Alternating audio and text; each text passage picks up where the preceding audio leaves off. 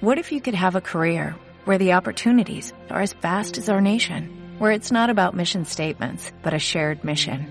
At U.S. Customs and Border Protection, we go beyond to protect more than borders, from ship to shore, air to ground, cities to local communities. CBP agents and officers are keeping people safe.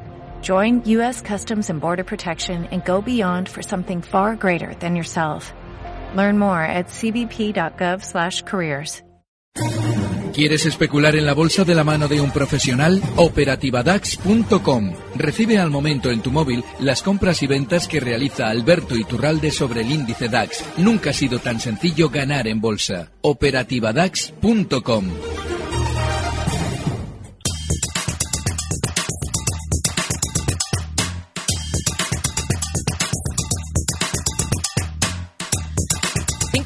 32 minutos de la tarde comienza el consultorio de bolsa en este programa en tiempo real en Gestión a Radio. Nos acompaña ya Alberto Iturralde, responsable de díasdebolsa.com. Hola Alberto, ¿qué tal? Muy buenas tardes. Muy buenas Bienvenido. tardes, Rocío. Bueno, ha sido una jornada en la que no hemos visto demasiada cosa en las bolsas en Europa, eh, aunque sí que el mejor comportamiento lo hemos visto en nuestro IBEX eh, 35, en el selectivo español. Estamos pendientes de sus últimos ajustes para ver cómo termina, pero sí que es cierto que se ha comportado mejor que sus comparables eh, hoy en el viejo continente. A ver, ¿qué niveles está vigilando sobre todo en los principales índices, incluidos los estadounidenses? Bueno, ahora mismo el nivel clave en el IBEX, el siguiente son los 10.600. Estos días atrás comentábamos sobre la posibilidad de que hiciera un techo en la zona 10.500, 10.450 por abajo y 10.650 por encima. Sin embargo, no hay todavía ningún síntoma claro de techo. Es decir, hemos tenido volatilidad, hemos tenido un poquito más de nerviosismo durante estas sesiones, pero no hay nada que nos deba hacer pensar en que ese giro a la baja efectivamente va a ser así. Solamente tenemos buenas noticias y eso sí que es un cierto síntoma. Pero necesitamos que el IBEX acompañe. Y como está marcando nuevos máximos del último año y medio y no hay nada que nos deba hacer pensar en caídas, hay que seguir confiando en que seguramente continuará, en este caso hasta la zona 10.600. No es lo mismo el caso del DAX. El DAX durante estos días está más lateral, pero también es normal porque el DAX sí que había hecho los deberes con anterioridad.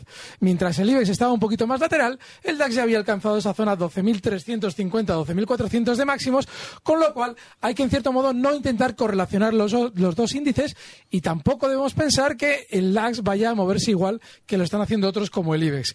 Mientras tanto, en América siguen a lo suyo, porque en América también habían tenido una subida excesiva, el Dow Jones con aquello de, en su momento, el gran sentimiento negativo de la eh, elección de Trump, eh, habían disparado el índice al alza y eso lo que ha significado desde noviembre es una subida mucho mayor que cualquiera de los europeos. Ellos llegaron a subir hasta un 19% en muy pocos meses y ahora es normal que estén más laterales, más aburridos y seguramente, bueno, pues si hubiera que especular en un índice ahora mismo mundial, el IBEX, el nuestro, no es habitual, pero no es de los malos, está muy fuerte al alza. A ver, si le parece, vamos a ir dando paso a dudas de oyentes. Por ejemplo, a través de WhatsApp hay uno que nos escribe para preguntarle qué le parece invertir en oro en este momento. Mal, muy mal. En el lado alcista, en el oro, muy mal. Lo voy a explicar.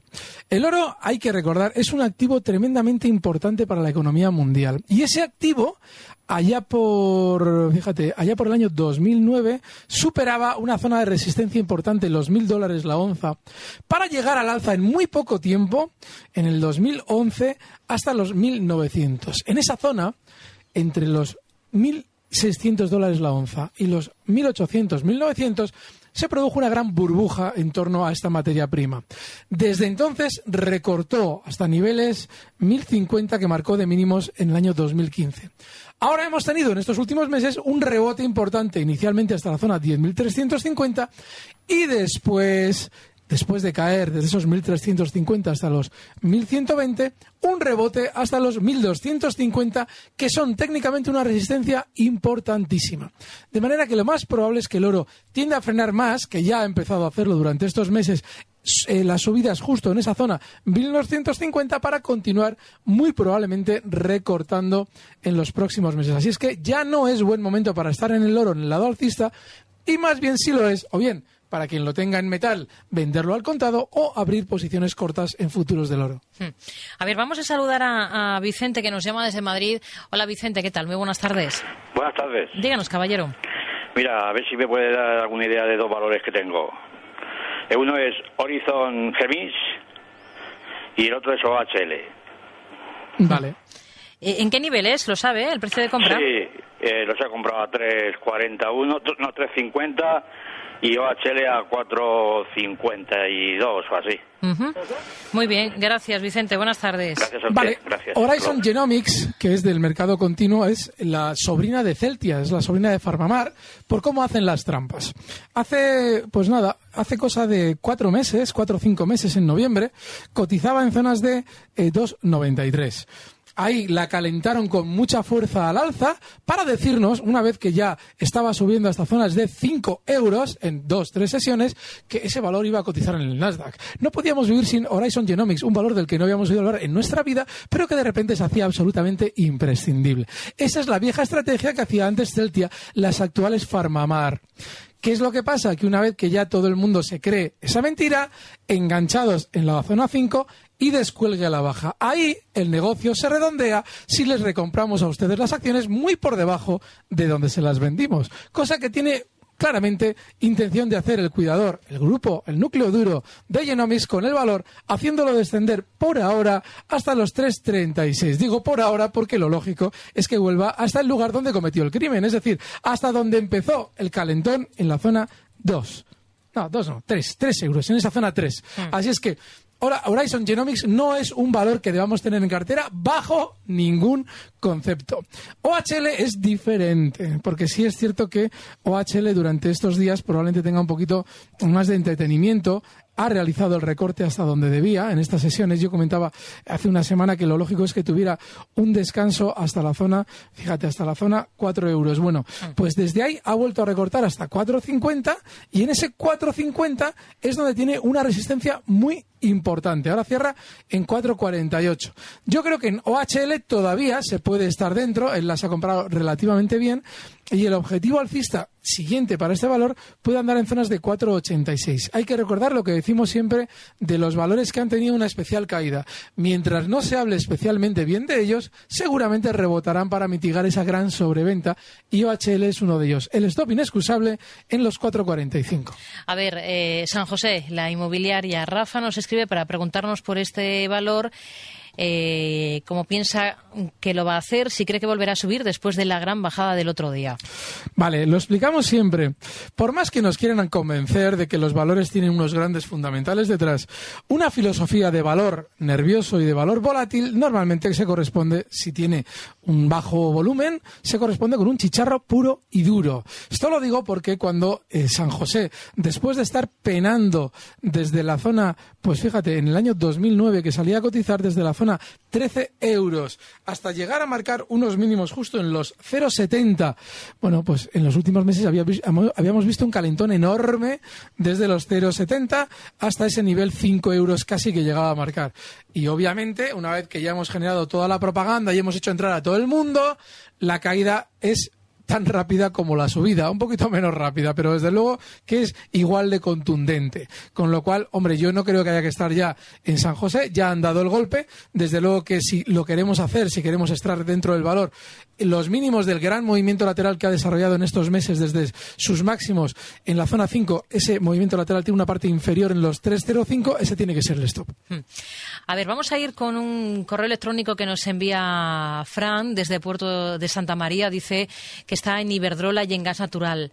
No, pregunta si está en Iberdrola y gas natural para, para comprar.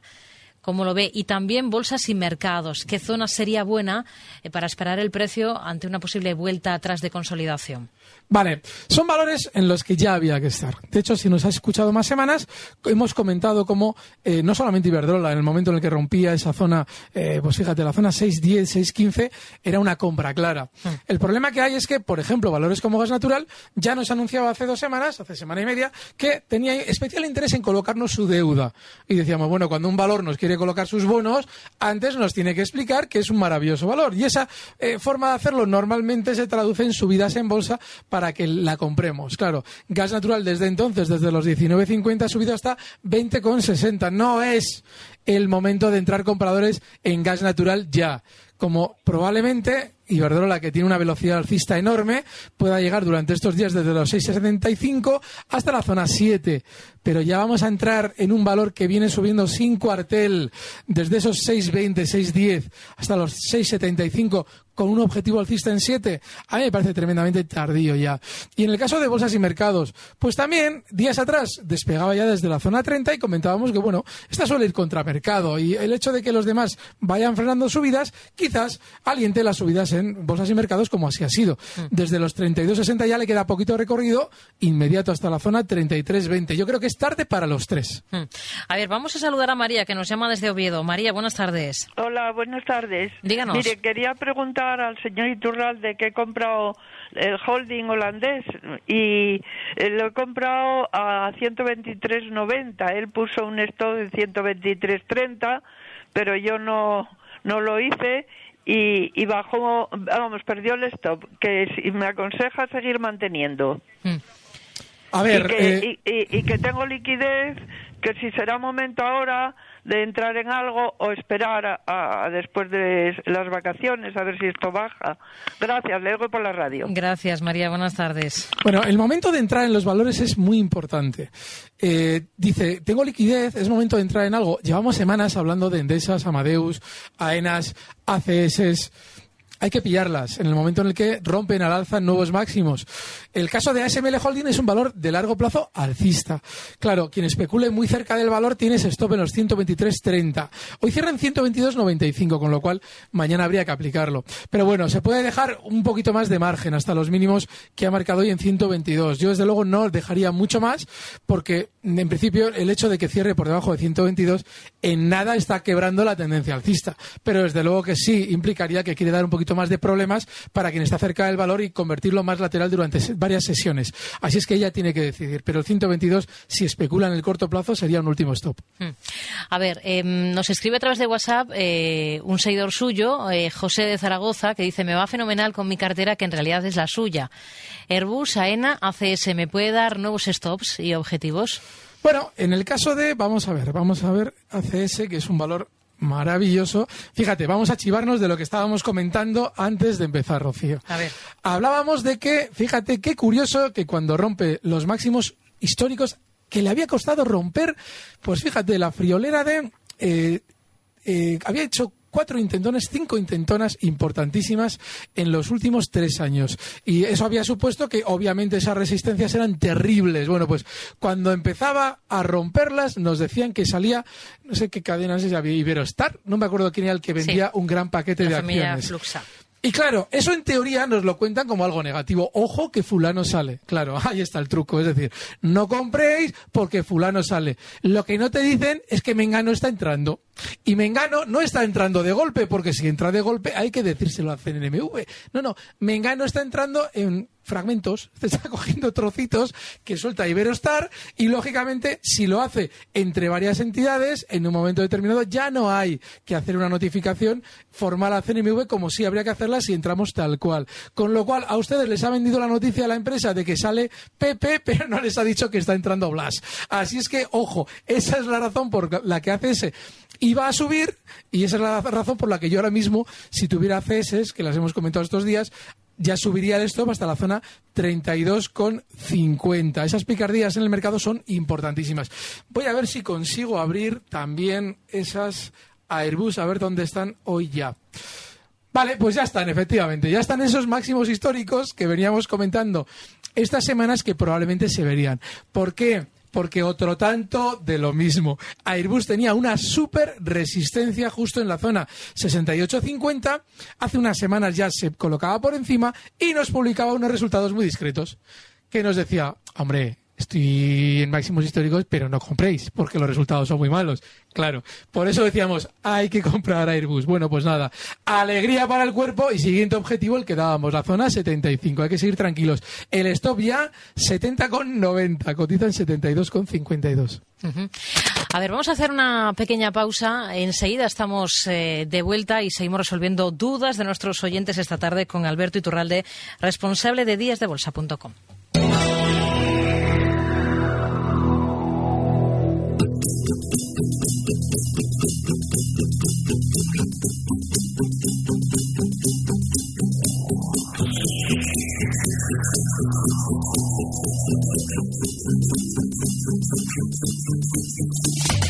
En la última jornada de la semana, la Junta de Accionistas del Banco Santander y la salida bolsa de Gestam son las citas más destacadas en nuestro país. En el ámbito corporativo finaliza además el plazo de la ampliación de SNIACE, mientras que en el terreno de las referencias macroeconómicas, el INE publica la producción industrial y las cifras de sociedades mercantiles, ambas referencias de marzo. Fuera de nuestras fronteras, pero aún en Europa, se conoce la balanza comercial de febrero de Alemania, Francia y Reino Unido, así como la tasa de paro de marzo de Suiza y las ventas minoristas de Italia. Otro dato destacado del día es la tasa de desempleo de Estados Unidos de marzo, que eclipsa las cifras de la balanza mayorista de febrero.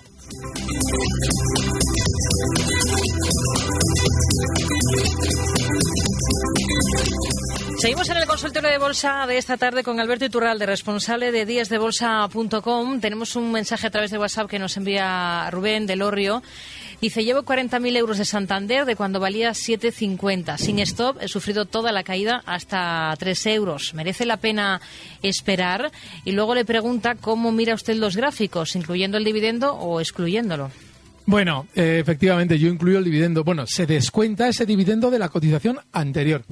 Cada vez que es que el Santander o cualquier valor nos da un dividendo, mm. todo el gráfico anterior, hoy en día ese proceso ya lo hacen los programas de bolsa, hay que reducirlo en el mismo porcentaje del dividendo que nos dan. Si el dividendo supone un 2% de la cotización el día en el que nos dan el dividendo, todo el gráfico anterior hay que reducirlo un 2%.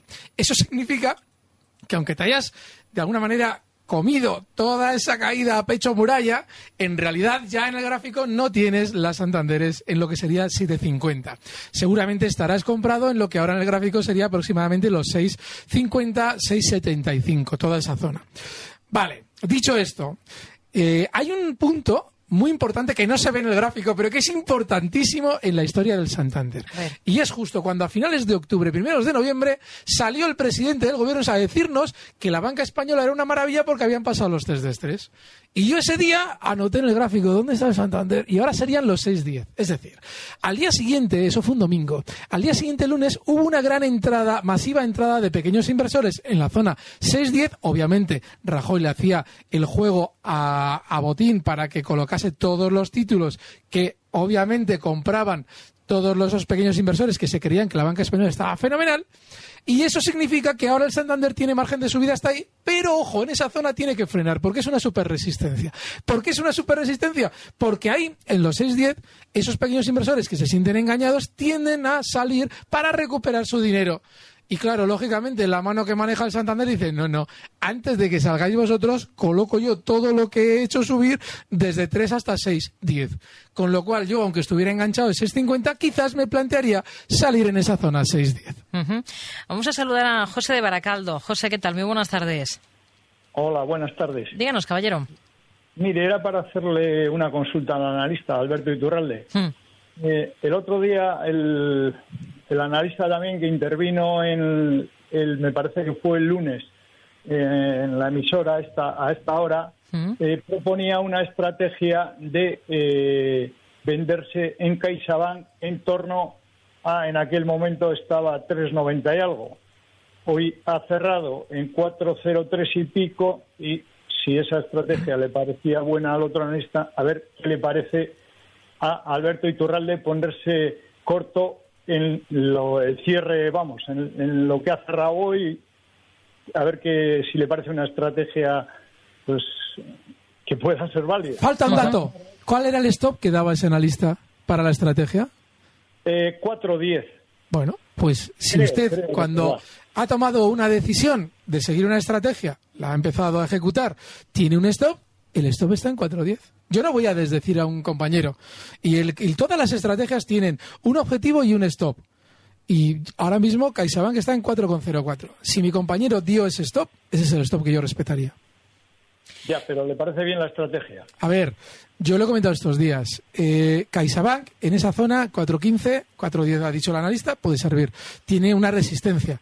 Pero yo no entraría corto en valores que están subiendo. Ahora, hoy CaixaBank está subiendo. Entonces, no lo sé. No tengo ni idea. De lo que eh, quizás ese analista, incluso viendo la cotización de hoy, pueda decir. Lo que sí le digo es que la estrategia que ha puesto ese analista, si tiene un stop, es la estrategia que si usted ha decidido seguir, tiene que seguir. A ver, eh, gracias, eh, José. Muy buenas tardes. A ver, vamos a ir con más eh, dudas. Por ejemplo, José que nos escribe desde Toledo a través de WhatsApp que pide soportes y resistencias de A3 media.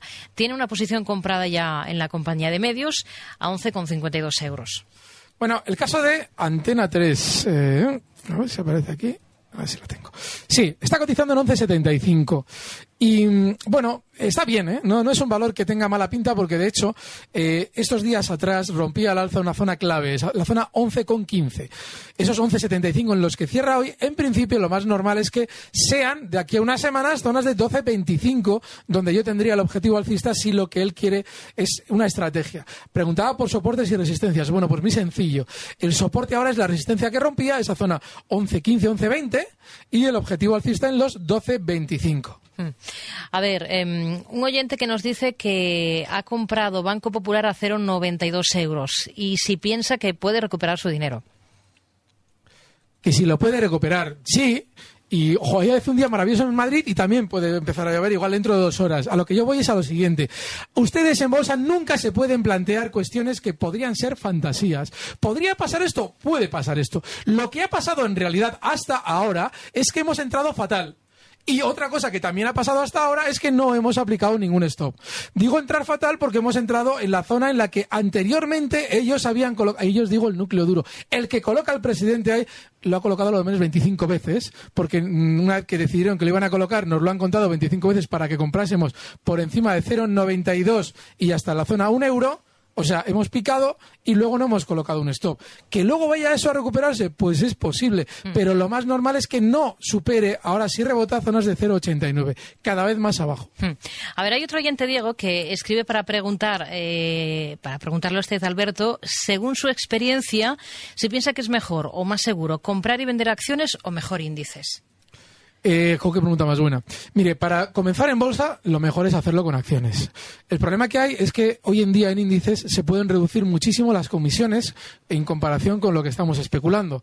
Lo que pasa es que eh, eso que es tan tentador, es decir, el intentar buscar una menor comisión con respecto al capital en el que especulamos, es terriblemente traicionero, porque manejarse en índices es muy difícil. Hay otra perspectiva si, por ejemplo, concretamos índices. Por ejemplo, el caso del IBEX. El caso del IBEX, como lo manejan entre cinco valores, pues sí que tiene ciertas facilidades que pueden ser dificultades en cuanto al nerviosismo puntual que tiene, que es mayor, pero tiene esa cierta facilidad. Mm, descifrando un poquito lo que van a hacer Inditex, los dos bancos, Telefónica y Iberdrola, tenemos una idea un poquito clara de lo que va a hacer el IBEX. Por ejemplo, yo estos días no veo que Telefónica tenga volatilidad como para salir corriendo de él, con lo cual si ha subido y tiene poca volatilidad, e Iberdrola está disparada y los bancos tampoco tienen volatilidad y Inditex está apuntando a las subidas, lo normal es que el IBEX todavía no frene para un techo.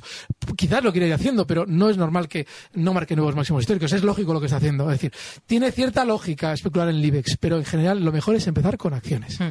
A ver, una acción más para terminar, porque estamos ya casi sin tiempo. Gamesa, Jorge de Madrid, que pregunta si piensa que puede ser una buena idea entrar mañana en Gamesa aprovechando el recorte por no, A ver, yo he comentado estos días, es buena idea si las tienes seguir dentro, porque esas zonas de 22 euros que ha marcado estos días, seguramente, bueno, todo como todavía no ha llegado a una zona de resistencia clara, quizás quiera marcar durante estos días 23.30, 23.40, quizás, pero viene el valor de un euro. Yo ya no entro en un valor que de un euro llega a 21.87 donde está ahora y encima la resistencia está en 23.30, no, no entraría.